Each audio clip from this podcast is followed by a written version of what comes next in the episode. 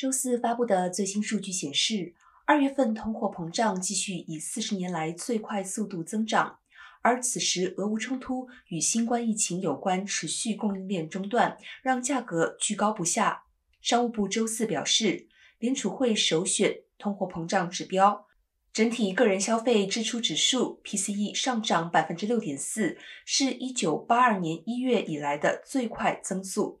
核心 PCE 的增幅实际上略低于华尔街经济学家估计的百分之五点五。按月计算，这个指数上涨百分之零点四，与预期一致。